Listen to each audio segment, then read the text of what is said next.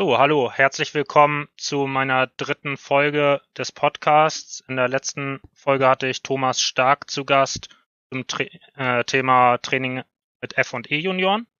Heute haben wir Martin Krüger, Athletiktrainer von Union Berlin im Interview.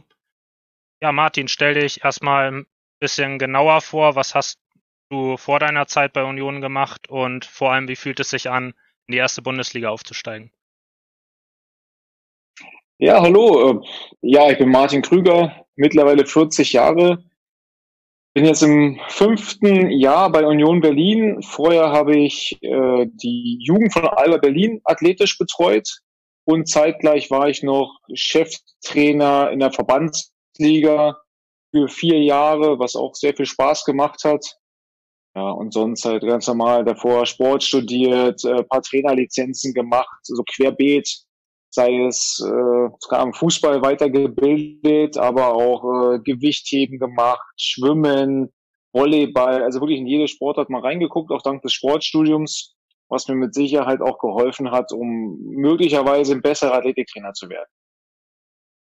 Und sonst, ja, in die erste Bundesliga aufzusteigen, das ist ein überragendes Gefühl, ja. Ich äh, war schwer zu realisieren teilweise, weil man natürlich am letzten Spieltag so ein bisschen die Chance verschenkt hatte und dann die Statistik gegen Bundesligisten gesehen hat. Aber wir haben es ja dann auch ohne Sieg irgendwie geschafft, weiterzukommen und das war unbeschreiblich. Und die Wochen danach und eigentlich bis zur Winterpause war, war sehr, sehr schön. Inzwischen ist ein bisschen Normalität eingekehrt, wenn man das in diesen Zeiten gerade sagen kann. Ja, auf jeden Fall. Ich freue mich ja schon, dass es bei uns jetzt auch wieder mit Training weitergeht. Ähm, die erste Frage wäre, was sind die Ziele eines Athletiktrainings? Eigentlich ist es relativ einfach beantwortet, den Körper so weit darauf vorzubereiten, dass er alle Eventualitäten des Fußballspiels abfangen kann. Heißt äh, Verletzungsprophylaxe, aber trotzdem so fit zu sein, um möglichst 90 Minuten am Maximum arbeiten zu können. Was immer das für jede Spielposition auch bedeutet, das ist ja dann mal was ganz anderes. Ähm, welche Rolle spielt beim Athletiktraining dann die Position? Also unterscheidet sich das Athletiktraining abhängig von der Position sehr stark bei euch? Ähm, hängt von der Phase der Saison ab. In der Vorbereitung oder sagen wir mal in der Sommerpause an sich geht es mir vorrangig um eine Grundfitness. Äh, wenn die Mannschaft zusammenkommt, äh, gibt es vielleicht auch noch zwei Wochen, wo man relativ allgemein trainiert und dann geht's aber los. Da muss man schon unterscheiden in positionsspezifisch. Ähm, klar, Außenbahnspieler, die viel mehr sprinten als Zentrumsspieler, müssen anders belastet werden als Sechser. Das ist ganz klar, weil der Sechser läuft viel, aber nicht im maximalen Tempo. Also zumindest kommt er nicht im maximales Tempo aufgrund der Kürze der Strecke. Also ganz, ganz wichtig, da in Positionen nochmal zu unterscheiden. Okay, ähm, es gibt ja unter Athletiktrainern und auch unter Fußballtrainern verschiedene Ansichten, was die Ziele des Athletiktrainings betrifft. Die einen sagen, man muss jetzt alles mit Ball machen, alles muss extrem spielnah sein. Die anderen arbeiten vielleicht auch mal mit einer Langhantel. Wie stehst du dazu? Also ich glaube, alles mit dem Ball zu machen, ist nicht realitätsnah. Ähm, ich kann aus der Praxis sagen, dass wenn wir alles mit dem Ball machen würden, würden die Muskeln eher kaputt gehen als wenn du auch mal Ausgleichsdinge machst. Du hast doch so viel Zeit, dass du auch mal andere Sachen machen kannst, vielleicht auch andere Sachen musst. Dann gibt's noch die Vorbildung der Spieler. Wenn ich skandinavische Spieler sehe, die wollen immer Krafttraining machen. Die brauchen das einfach für sich. Habe ich Afrikaner, die haben noch nie eine Langhantel gesehen. Heißt, um mit denen im Erwachsenenbereich äh, eine Langhantel erstmal einzuführen, ist völliger Quatsch. Aber ich sehe es nicht so, dass man alles mit Ball machen muss. Es gibt viele Formen, die man auch isoliert machen kann. Nicht zwingend muss. Das ist halt eine Philosophiesache. Aber nehme ich mal jetzt ein Beispiel Hit-Training. Ich komme halt nur in Hit-Training, wenn ich die Sprints wahrscheinlich ohne Ball mache. Aber wenn ich sie mit Ball mache, ist die Technik ein limitierender Faktor und ich komme nicht in die Bereiche rein, in denen ich eigentlich trainieren möchte und die auch ein Hit-Training ausmachen. Ist es nicht sogar so, dass wenn ich nur fußballspezifisch trainiere, gerade im Jugendbereich, wenn ich sehr früh damit starte, dass durch die einseitige Belastung die Verletzungswahrscheinlichkeit eher steigt, als dass sie sinkt? Das sehe ich schon auch so und ich glaube, wir in Deutschland sind da ein relativ gutes Beispiel, die mit sechs, sieben, acht Jahren anfangen, nur noch Fußball zu trainieren, weil wir glauben, dadurch bessere Fußballer zu machen. Was aber auffällt, ist, dass die motorische Ausbildung dabei komplett auf der Strecke bleibt. Für mich gehört, umso jünger man ist, desto mehr allgemeines Training muss man machen. Dazu gehört für mich auch mal Tonen, dazu gehört für mich eine andere Ballsportart. Man kann auch mal Tischtennis spielen, Rückschlagsportarten. Alles, was eine motorische Verbesserung herbeiführt, kann man gern machen. Natürlich muss das auch sinnhaft sein, weil am Ende soll man ja trotzdem noch einen Fußballer ausbilden, aber zu früh eine Spezialisierung rein auf Fußball halte ich nicht für sinnvoll. Alles klar. Die nächste Frage bezieht sich dann speziell auf den Breitensport. Wo liegen für einen Breitensporttrainer ohne Zusatzqualifikation im Bereich Athletiktraining die Grenzen? Was kann er im Mannschaftstraining und in Bezug auf Aufgaben für zu Hause leisten?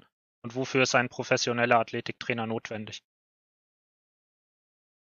Der Fußballtrainer an sich soll sich ja mit Fußball beschäftigen und nicht noch mit dem drumherum.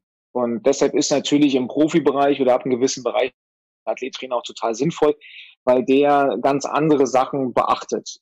Sei es die Belastungssteuerung, von der er vielleicht mehr Ahnung hat als ein Cheftrainer, sei es die Kenntnisse über Muskulatur und Belastung oder auch Entlastung.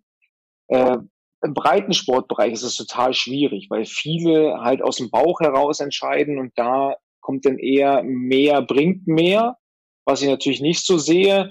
Und da sind natürlich viele limitiert. Es sei denn, sie bilden sich weiter, versuchen mal über den Tellerrand hinaus zu gucken und da gibt es auch, hier in Berlin kenne ich viele, die eine sehr, sehr gute Arbeit im Breitensport machen, ohne einen professionellen Athletiktrainer zu haben, die sich natürlich auch damit befassen. Ich habe auch schon mit welchen gesprochen, die mich gefragt haben, ja, was kann ich denn wie machen, um bestmöglich äh, am Wochenende frisch zu sein? Also wer das macht, glaube ich, äh, das reicht dann im Breitensportbereich schon aus.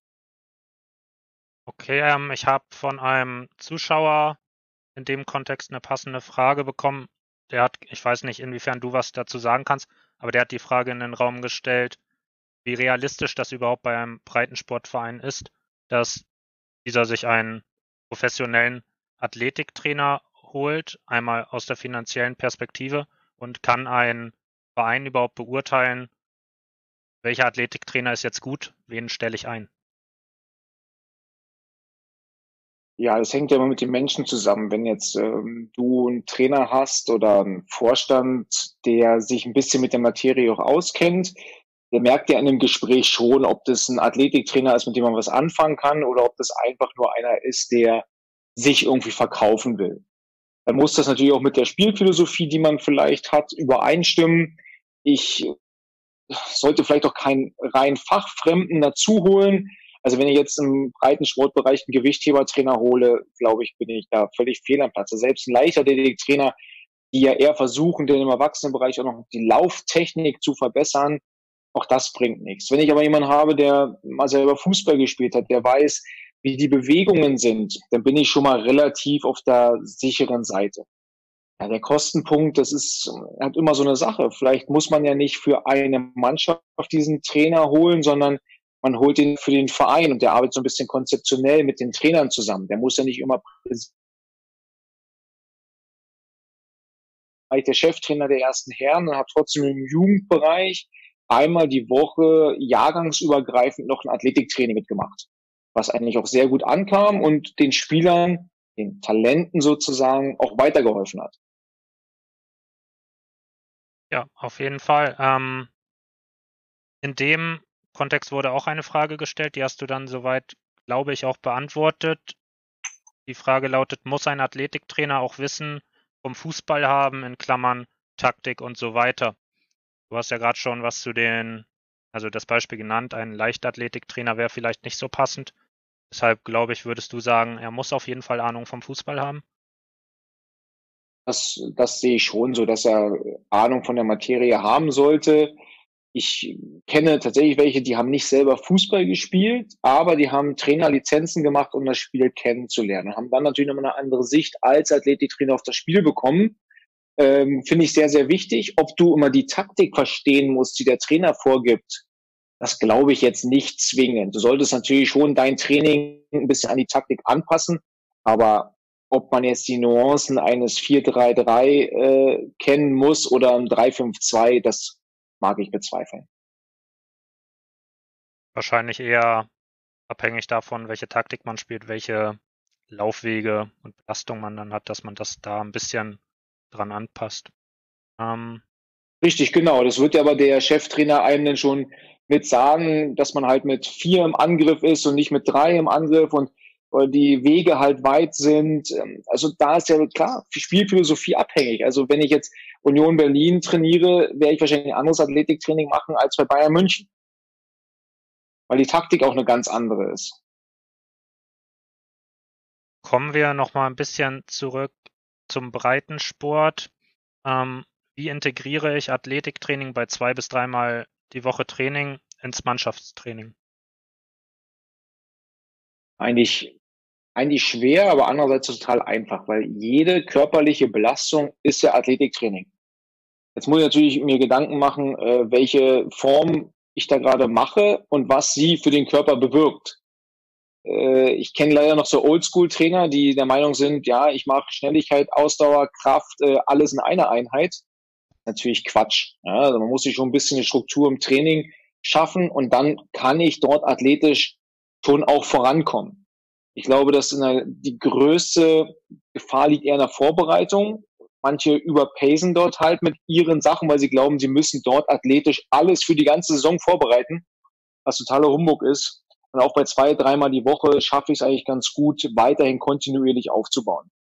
Also von daher bisschen Gedanken machen über die Trainingsformen, die man hat, die Spielformen, die Übungsformen, je nachdem.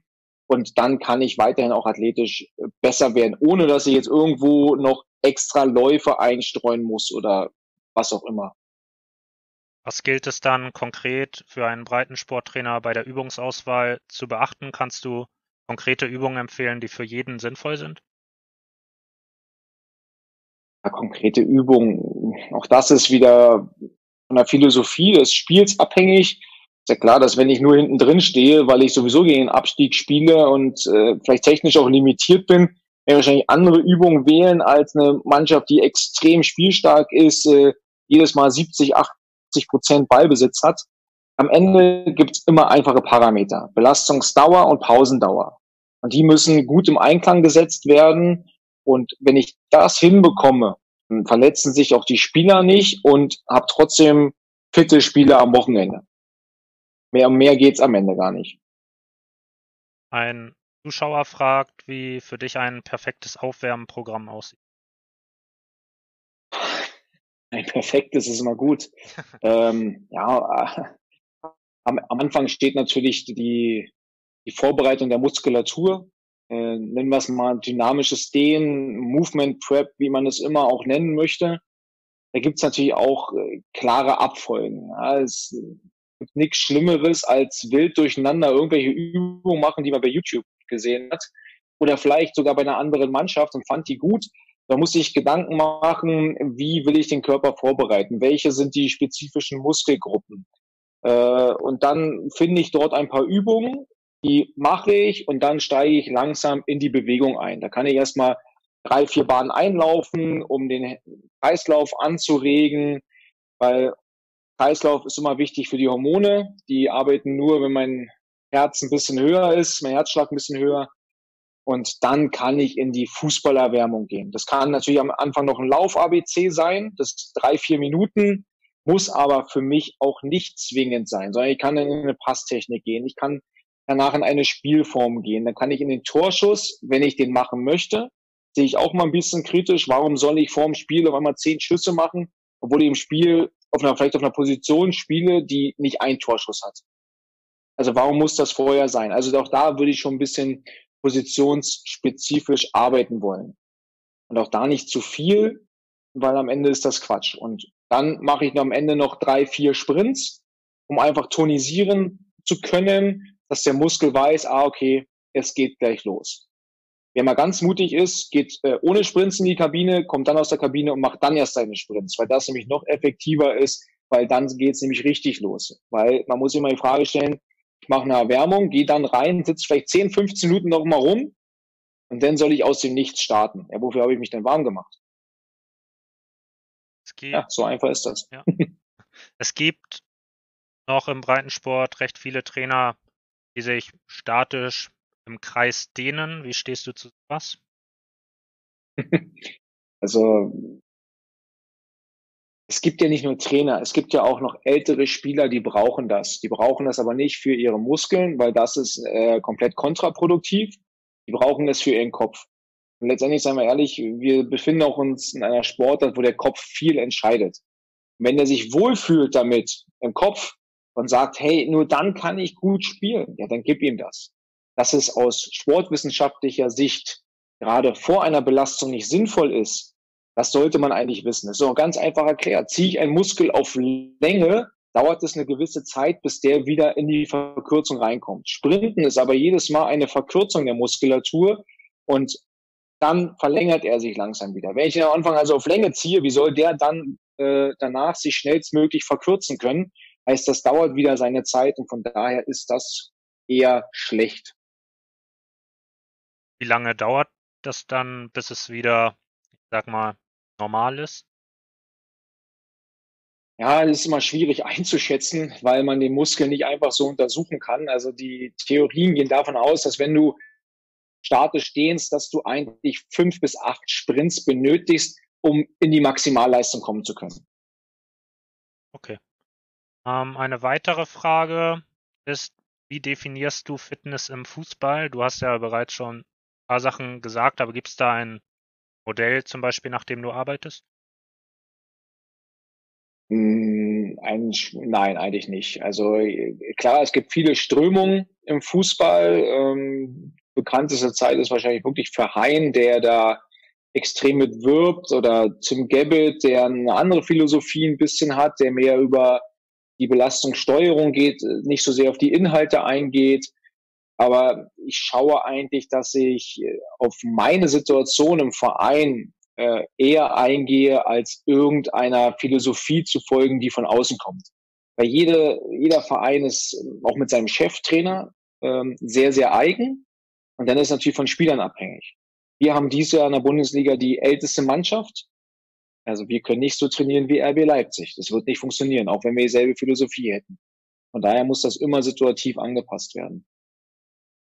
Ähm, Verheyen orientiert sich ja sehr stark am Spiel selbst und sagt dann zum Beispiel, Fußball bedeutet Fitness, bessere Aktionen haben, die Aktion aufrechterhalten zu können und so weiter.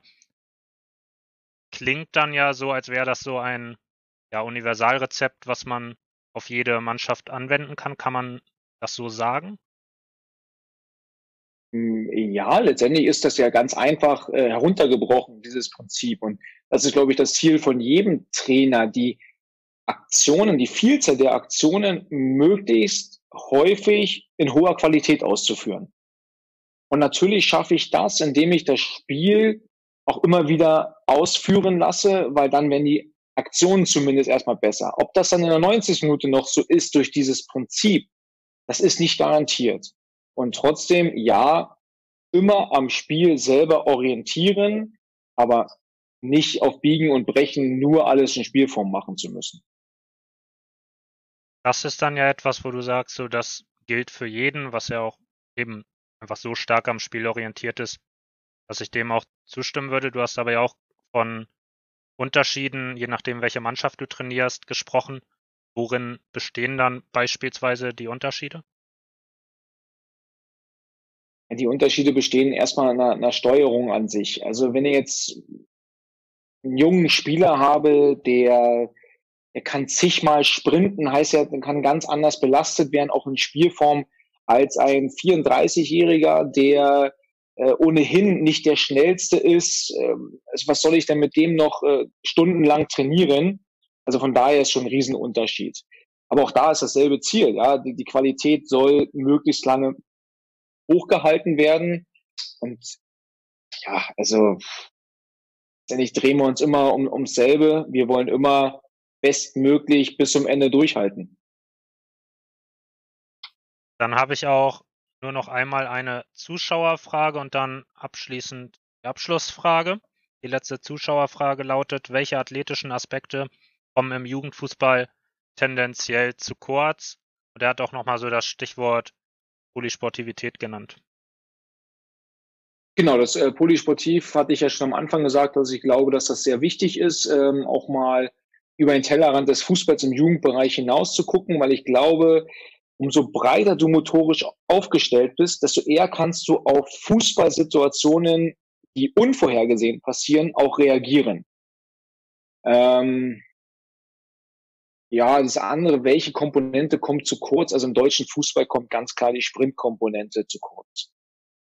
Ähm, ich denke, wenn man da nach Frankreich, nach England, schaut, die ja extrem gute Sprinter hinbekommen. Und das Spiel lebt ja inzwischen von der Schnelligkeit.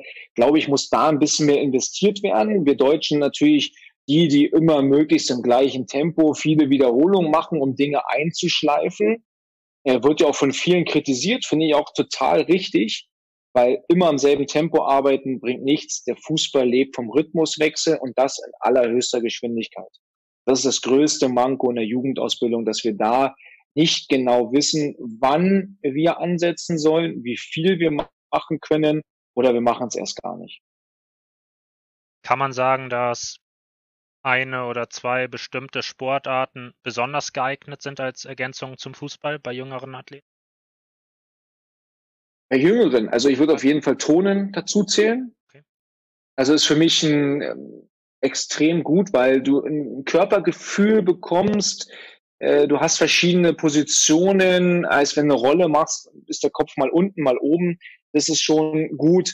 Äh, eine zweite Sportart, ja, das ist ganz schwierig. Was ist jetzt ein Nonplusultra da? Ich würde gar keine zweite Sportart so herausheben. Ich würde eher eine Rückschlagsportart, egal welche, wählen, weil die viele kurze Bewegungen hat, äh, immer wieder Antritte. Und das ist das, was ja auch fußballnah ist und du musst noch viel schneller reagieren und Entscheidungen treffen. Auch das ist wieder sehr, sehr fußballnah. Interessant. Ich habe nämlich, weiß nicht mehr welcher das war, aber ein Sportwissenschaftler hat zum Beispiel Tennis hervorgehoben und meinte, dass es auffällig ist, man nicht genau weiß warum, aber dass es auffällig ist, dass viele, die sich im Profibereich durchsetzen, früher in der äh, Kindheit auch Tennis gespielt haben. Hast du dafür Erklärung? Du hast ja schon ein paar genannt, aber kann man das wirklich sagen, Tennis ist das Nonplusultra? Nein, ich, ich glaube, Tennis ist halt ein Beispiel für eine Rückschlagsportart, weil das relativ viele auch einfach spielen, weil wer hat schon einen Squash-Court irgendwo zu Hause? Ich glaube, wer äh, öfter Squash in der Jugend spielt, der wird noch besser in seinen Schnelligkeitsaktionen als ein Tennisspieler. Aber ich glaube, es geht alles in dieselbe Richtung. Du musst ganz schnell Entscheidungen treffen. Du musst gut unterwegs sein. Du musst kurze Bewegungen machen. Und das alles führt dazu, dass du wahrscheinlich auch äh, im Kopf einfach ein besserer Fußballer wirst. Weil die Bewegung an sich macht sich dann nicht zum besseren Fußballer. Aber die Entscheidungsfindung wird dann wesentlich besser geschult bei solchen Sportarten.